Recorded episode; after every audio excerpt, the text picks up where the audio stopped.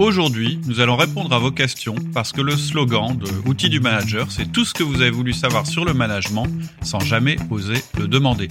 Nous sommes Cédric Watine et Alexia Ferrantelli d'Outils du Manager, le podcast en français sur le management le plus écouté. Bonjour Cédric. Bonjour Alexia. Comment ça va aujourd'hui? Ah, super bien. Je pars tout à l'heure pour le Luxembourg. Euh, j'ai un séminaire demain et au total, euh, dans cette entreprise qui s'appelle euh, Circuit Foil, j'aurais formé entre 90 et 95 managers. J'ai perdu le compte. Mais pour l'instant, je suis dans mon bureau, toujours en face du Mont Cassel, et la vue est magnifique. Il fait un temps vraiment formidable, et on voit au loin le, le Mont Cassel embrumé. C'est vraiment extraordinaire. Voilà pour où je suis. Et toi, toi, tu es chez toi là? Oui, moi je suis, euh, moi j'habite une ferme. D'un côté c'est les bureaux, de l'autre côté c'est la maison, et je suis côté maison.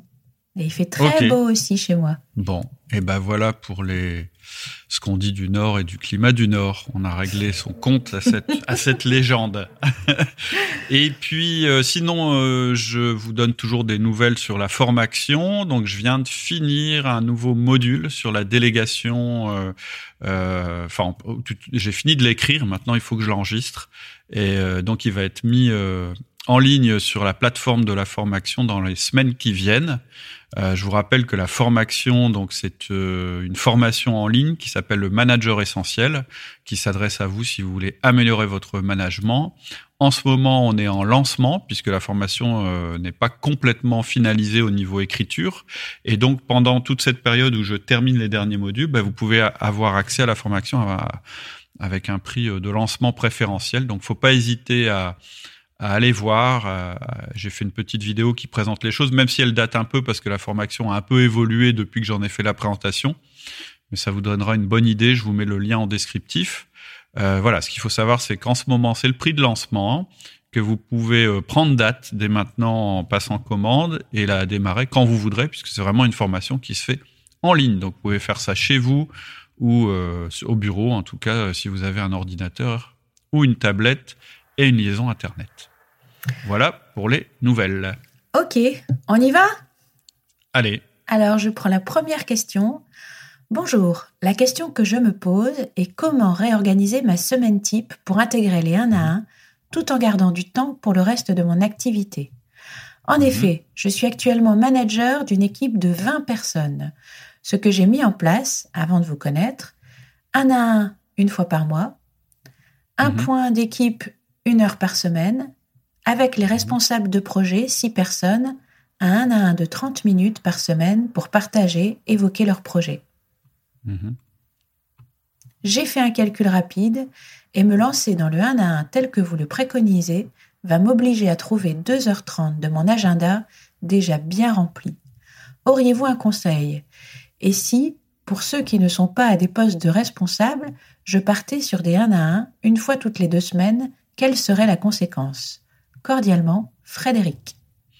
Alors, euh, moi, j'éviterais clairement euh, de faire des 1 à 1 à deux vitesses, c'est-à-dire avec certaines personnes euh, que je verrai une semaine et d'autres toutes les deux semaines, pour plusieurs raisons. D'abord parce que c'est pas parce qu'on a un poste à responsabilité qu'on a plus besoin de management, ou plutôt c'est pas parce qu'on n'a pas un poste de responsable qu'on a moins besoin de management.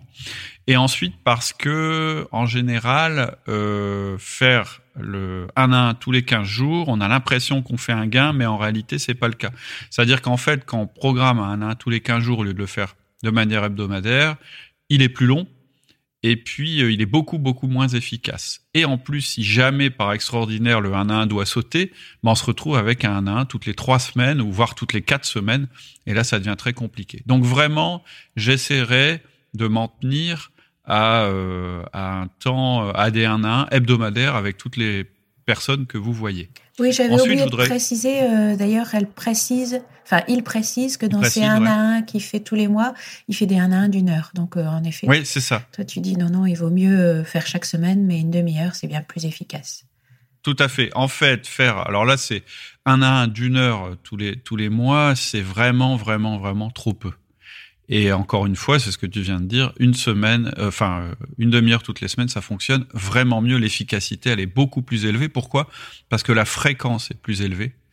Euh, et en matière humaine, c'est la fréquence qui fonctionne bien, la fréquence et l'intensité. L'autre réflexion que je voudrais faire, c'est que 2h30, finalement, ça paraît beaucoup, mais en réalité, c'est 6% du temps de la personne. Si on estime qu'il travaille euh, entre 39 et 40 heures par semaine, ce qui est probablement le cas, hein. il est manager, il a beaucoup de personnes sous sa responsabilité. À mon avis, il est au-delà de ces heures-là, hein, de manière réaliste. Et donc, 6% pour assurer son rôle de manager, franchement, c'est pas cher payé d'après moi. Donc, ce que je lui conseille, c'est éventuellement de garder euh, son point d'équipe, mais euh, en fait, il faut inverser. C'est-à-dire faire un point d'équipe une fois par semaine et des 1 à 1 une fois par mois, c'est un petit peu l'inverse de ce qu'il faut faire. Moi, ce que je ferais à sa place, c'est que je ferais le point d'équipe un peu plus long éventuellement et je le ferais passer à une fréquence moins élevée. C'est-à-dire que je le mettrais par exemple tous les 15 jours ou éventuellement tous les mois. Ça, c'est pour la structure. Donc, prendre effectivement une demi-heure par semaine et par personne pour faire les 1 à 1, en revanche, garder le point d'équipe, mais euh, en, augmenter les, intervalles. Et surtout, parce que c'est c'est là aussi qu'on va faire la différence, développer l'autonomie de ces équipes. En fait, le temps qu'on investit dans un 1 à 1, il faut pas que ce soit vu comme une contrainte. Il faut pas que ce soit vu comme une dépense. Il faut que ce soit vu comme un investissement. Et donc, il faut orienter progressivement les 1 à 1. C'est ça qu'on apprend à faire en fait dans la formation pour développer l'autonomie de nos collaborateurs. Ça ne veut pas dire qu'on va faire moins de 1 à 1. Ça, on va toujours garder la fréquence d'une demi-heure par semaine parce que c'est indispensable pour un tas de raisons que, je vais pas expliquer maintenant. En revanche, tout le reste du travail qui aujourd'hui est fait par euh, le manager, petit à petit, il va être fait par ses collaborateurs parce qu'il va orienter les 1 à 1 dans un premier temps sur la prise de confiance, puis ensuite par la prise d'autonomie et puis ensuite sur l'affectation de tâches, et enfin sur la délégation. Et donc pour ça, on va utiliser euh, un outil tout simple qui s'appelle l'outil de délégation automatique, qu'on va mettre en place assez vite après avoir euh, développé la confiance avec nos collaborateurs. Puis on va utiliser un dispositif qui s'appelle dispositif ESAAD avec deux A. Donc qu'est-ce que ça veut dire? Éliminer, simplifier, automatiser, affecter et déléguer. Et enfin, on va arriver à la délégation. Ça, c'est ce qu'on va faire avec nos collaborateurs. Et en parallèle, on va faire ce que j'appelle un recentrage opérationnel. C'est des grands mots, mais c'est quand même hyper simple. Ça veut dire qu'on va utiliser un tas de petits outils qui vont nous permettre, nous, de nous concentrer uniquement sur nos missions prioritaires. Parce qu'en fait, le grand paradoxe euh, dans l'entreprise, c'est qu'il y a une infinité de tâches à faire et que le temps est limité. Donc, on, on va réellement limiter notre temps, c'est-à-dire qu'on va mettre des bornes à notre journée qu'on n'aura pas le droit de dépasser. Et tout ce qui dépasse ces bornes, ou tout ce qui est fait en dehors de nos missions qu'on aura déterminées, nos missions principales et nos priorités, ben on va essayer de le traiter. Et c'est comme ça qu'en fait qu'on va commencer notre délégation et qu'on va commencer à se recentrer sur nos tâches essentielles à nous. Voilà. Donc franchement, utiliser 6%, voire même jusque 15% de son temps à faire du management quand on est un manager, il n'y a rien d'aberrant. Mais pour réussir à faire ça, bah, il faut compartimenter notre temps de management, c'est-à-dire qu'il n'aille pas au-delà de ces, 10 euh, ou 15% et puis que sur le reste du temps, où là on est un contributeur individuel, on soit hyper efficace. Et pour être hyper efficace, faut se focaliser sur l'essentiel, ne pas essayer de tout faire, c'est-à-dire ne pas essayer d'être parfait, mais d'être juste efficace. Et puis sur ce qu'on n'arrive pas à faire, bah, soit l'éliminer, soit le simplifier, soit l'affecter, soit le déléguer. Et pour ça, il y a des méthodes. Voilà pour eux la réponse à Frédéric. Ok. Prochaine question. Je travaille dans une entreprise matricielle. Je voudrais bénéficier de vos précieux conseils sur comment interagir avec le personnel des autres départements, enabling function, pour obtenir un mhm. travail de leur part en sachant que je n'ai aucune autorité sur eux. Bon, là, clairement, en fait, euh, ce qu'il faut écouter, c'est le podcast qu'on a fait sur euh, euh, alors ça s'appelait la gestion de projet selon outil du manager que j'avais fait euh, il y a un moment avec Laurie. Je pense que c'est un de nos meilleurs podcasts sur le sujet. Euh, moi, je suis inter on est intervenu, bah, c'était avec toi d'ailleurs, euh, il y a pas longtemps sur une entreprise qui s'appelle Business Decision où on a parlé aussi de cette gestion de projet qu'on a marié d'ailleurs avec le disque où on a expliqué que dans une équipe, bah, il y a des différents profils qu'il faut utiliser plutôt au début euh, du travail et puis d'autres qui sont plus forts pour finir le travail, enfin un, tas de choses comme ça. Donc euh, voilà, moi ce que je conseille à l'auditeur, c'est vraiment d'écouter ce podcast qui s'appelle la gestion de projet selon outil du manager. Euh, il me semble qu'on a un podcast qui s'appelle le 1 à 1 de chef de projet, mais je suis plus sûr. et puis, euh, Ouais, il me semble. Et puis il y a aussi l'interview sur le Scrum qu'on a fait avec Olivier Tellu, qui peut être assez éclairante justement sur le fait de devoir manager des gens sur lesquels on n'a pas d'autorité. En fait, quand on dit j'ai aucune autorité sur quelqu'un, ça veut dire que hiérarchiquement il n'est pas dépendant de nous. Donc on n'a pas le pouvoir euh, d'autorité, ce que ce qu'on appelle le pouvoir du statut mais euh, c'est-à-dire du statut hiérarchique. Mais en fait, c'est pas grave puisque nous, tous nos conseils, ils, vont justement dans le sens où on utilise le moins possible ce statut hiérarchique et de plus possible un autre pouvoir qui est le pouvoir relationnel. Donc vraiment, les conseils qu'on donne en général, ils sont assez, euh, la plupart, ils sont complètement valables dans le cas de figure que décrit euh, l'auditeur. Mais s'il veut vraiment avoir euh, quelque chose de plus précis, il faut écouter la gestion de projet selon l'outil du manager. Il est assez long, donc je vais pas, je vais pas tout détailler, mais en gros, il résume très très bien le, la philosophie du truc. On utilise les 1 à 1, mais d'une autre manière, c'est-à-dire que ils ont que deux parties comparativement à un à 1 hiérarchique où il y a trois parties, et on utilise aussi le feedback, mais le feedback orienté sur le euh, vraiment sur le projet. Ok. Prochaine question. J'ai choisi de remplir ce questionnaire trop tôt pour pouvoir répondre à cette question, malheureusement. Puis-je bénéficier d'un rain check? Alors, je suis content que cet auditeur ait posé cette question parce que ça m'a appris un mot. Je savais pas que je sais pas ce que ça voulait dire, moi. Un rain check, dont j'ai regardé, c'est, c'est une expression états-unienne qui provient de l'annulation des matchs de baseball. Avoir un rain check, c'est avoir l'assurance d'obtenir un nouveau billet pour le match annulé à cause de la pluie. Donc, en fait, ce que je pense que notre auditeur veut dire, c'est qu'il a été, en, fait, il a dû remplir un moment, on a fait une, une étude, euh, un questionnaire qu'on a envoyé à peu près à, à, je sais même plus, un 400 managers, je crois, ou plutôt il y a 400 managers qui ont répondu. Et à la fin, euh, bah, c'était de dire, bah, pour vous remercier d'avoir répondu au questionnaire, euh, proposez-nous votre problème de, de, de, de, de management, puis on y répondra. Donc je pense qu'il a été surpris, il n'avait pas vraiment prévu de parler d'un problème, mais c'est pas grave. Il y a un répondeur sur le site, un répondeur vocal. Donc vous allez sur le site et puis vous verrez qu'il y a un petit onglet orange à droite et il suffit de cliquer dessus et puis vous posez votre question et on y répondra sur le podcast.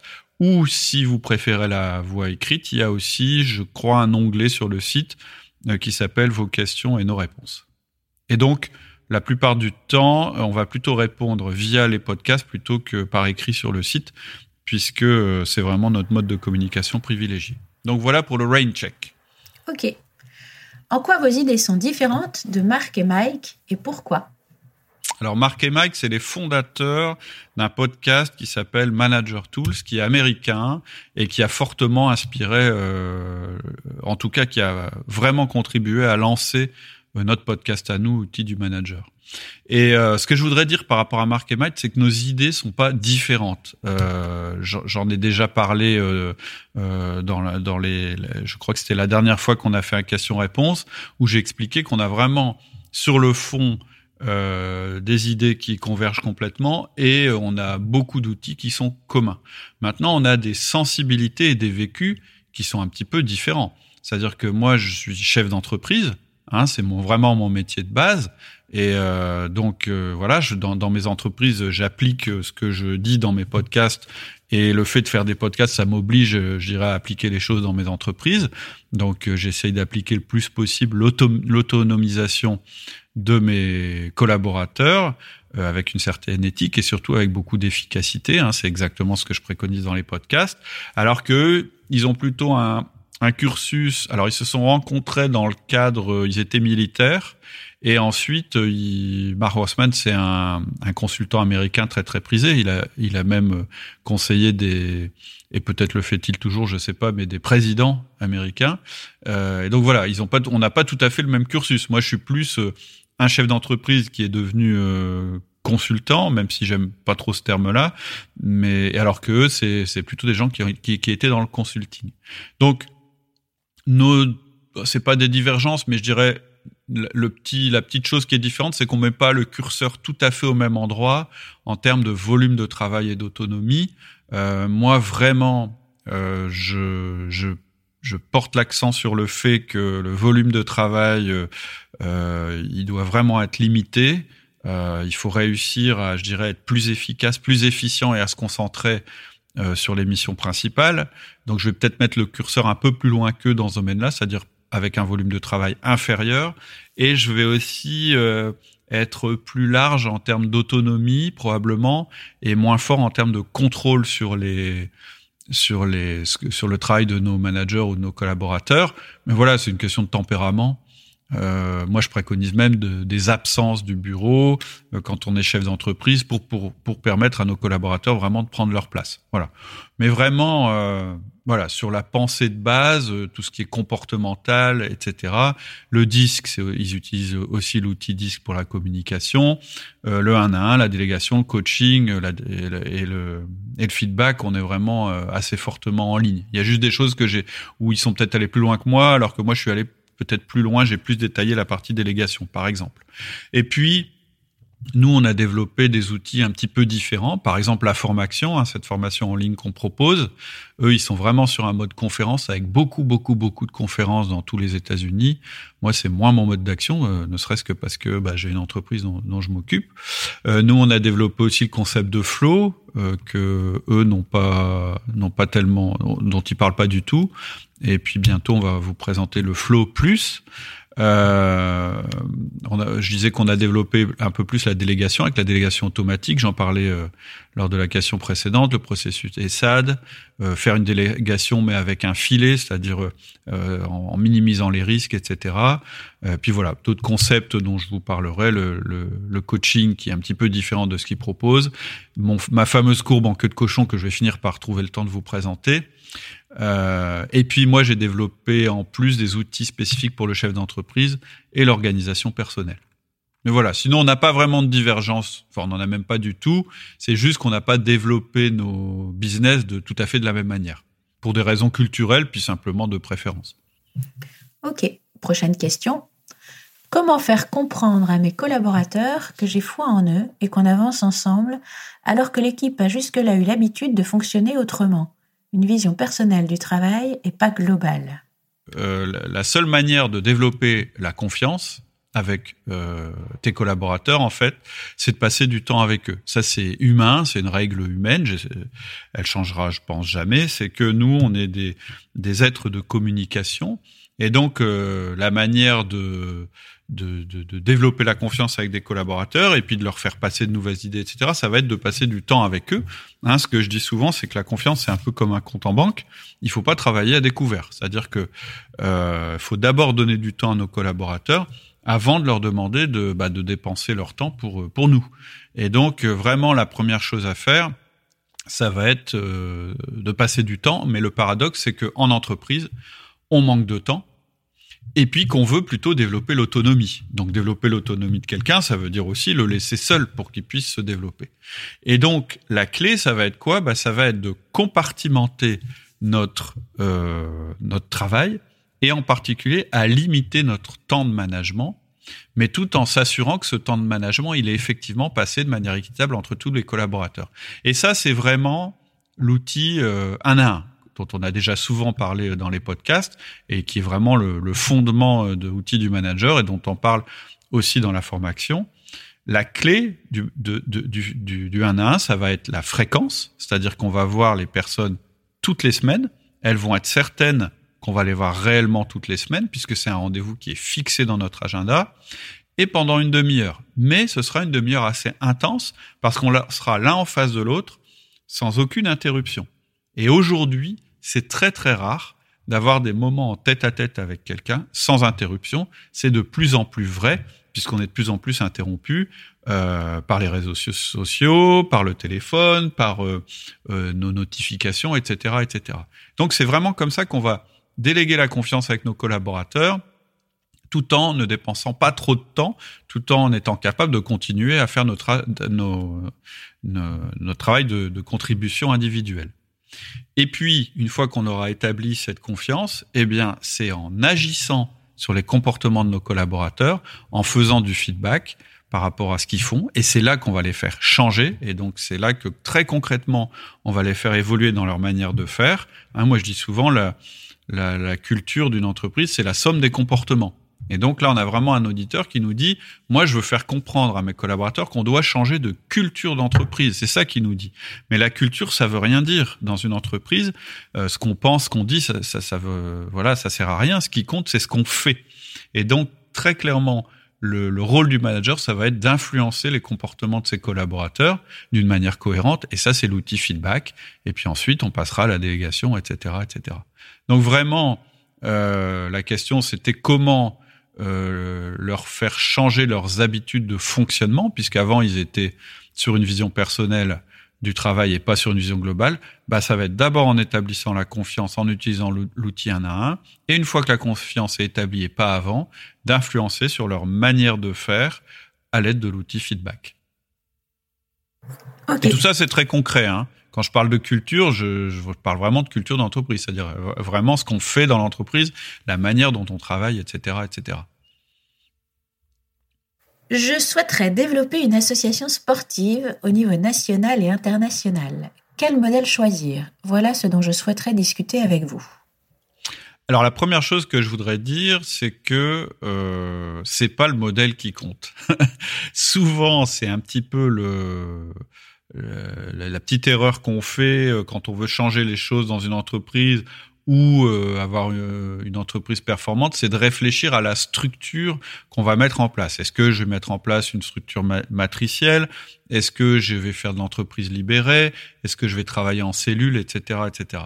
Et pour moi, euh, la chose importante à faire déjà, c'est d'avoir les bonnes personnes au bon endroit dans l'entreprise.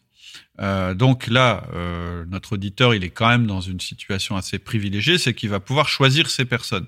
Donc vraiment, la première chose à faire, c'est être extrêmement euh, exigeant sur le recrutement. Les personnes qu'on va faire rentrer dans la structure. On a plusieurs podcasts qui parlent de ça, mais je dirais que celui qu'il faut écouter en priorité, c'est ça s'appelle recrutement. Mettez la barre. Ensuite, ce que je voudrais dire, c'est ce que je viens de dire, c'est que euh, c'est pas la, la, le modèle qui compte, ça va être le système de management qui compte. C'est-à-dire que dès le début, c'est bien d'avoir l'habitude de, des outils de management qui fonctionnent bien. Et donc, ce que je conseillerais à, à cet auditeur, c'est d'écouter le podcast qui s'appelle euh, Automatiser votre management, puisque c'est là qu'on explique pourquoi il faut, pourquoi on conseille de mettre en place un système de management. Parce que c'est vraiment, euh, et, là on donne tous les arguments. Et évidemment, le système de management qu'on met en place, bah, je viens d'en parler dans la réponse précédente, c'est toujours le même. Hein.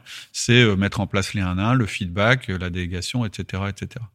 Et puis, euh, je vais faire un podcast, euh, j'espère euh, qu'on aura le temps de le faire cette année, c'est mes conseils aux chefs d'entreprise, euh, où là, je vais donner peut-être des conseils, je dirais, un peu plus pointus, justement, sur euh, comment organiser le travail.